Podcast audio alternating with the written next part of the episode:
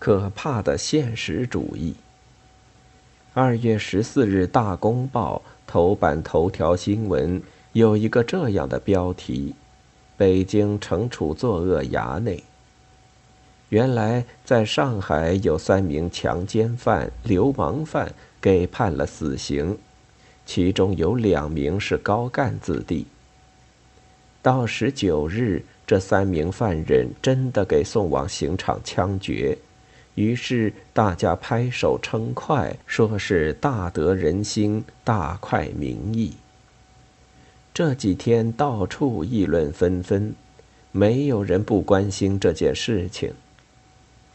当然各有各的看法，没有经过充分议论，还不会有一致的意见。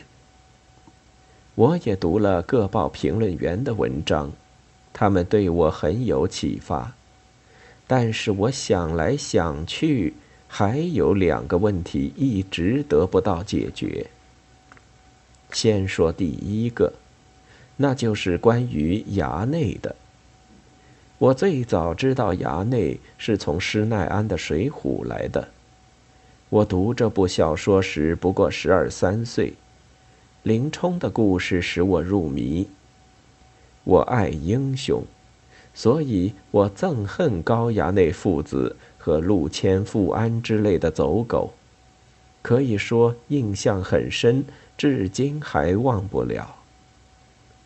我还看过一些公案小说，如《彭公案》《施公案》，书中也有强占民女的恶霸、衙内采花贼等等。这类人在地方戏中，我也见到不少。他们都不是单干户，大都没有好下场。我从未想过要做他们那样的人。解放后，衙内仍然常在戏曲舞台上出现，而且似乎更多了些，可能是为了反映旧社会的黑暗腐败的现象吧。但是我过目就忘。今天还在我眼前活灵活现的，就只有一个杨衙内，那是由川剧名丑笑飞同志精彩的演技。这出戏叫《弹劲儿》，人物还是从元代戏剧家关汉卿的名剧《望江亭》里来的。一个高衙内，一个杨衙内。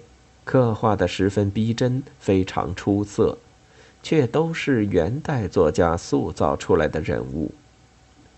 我很奇怪，这两位大作家当时怎样深入生活进行创作，居然写出了几百年以后在社会主义社会中活动的人。即使二十世纪八十年代的衙内坐摩托车或小轿车。开家庭舞会、住高级宾馆是官师二位所梦想不到的，但他们的所作所为始终跳不出那两位作家的掌心。作为一个读者，我理解官师二公当初塑造那两位衙内是在鞭挞他们、批判他们，绝非拿他们做学习的榜样。可现在。偏偏有人要学他们，而且学得很像，好像两部作品就是为这些人写的一样。人物的思想、感情、心境、人事关系，又是那么近似。我读报上发表的几篇报道，有些地方读来读去，始终弄不明白，总觉得有些话没有讲出来。后来我想起《水浒》，找出来翻了翻，来龙去脉讲得清清楚楚，我才恍然大悟。这是因为什么？因为什么？难道不就是讲真话的作用吗？难道不就是现实主义作品的伟大成就吗？我今天才理解现实主义的威力，可怕的现实主义。然而，现代的衙内究竟是怎样成长起来的？这个问题我仍然没有完全解决，我还在思考。二月二十二日。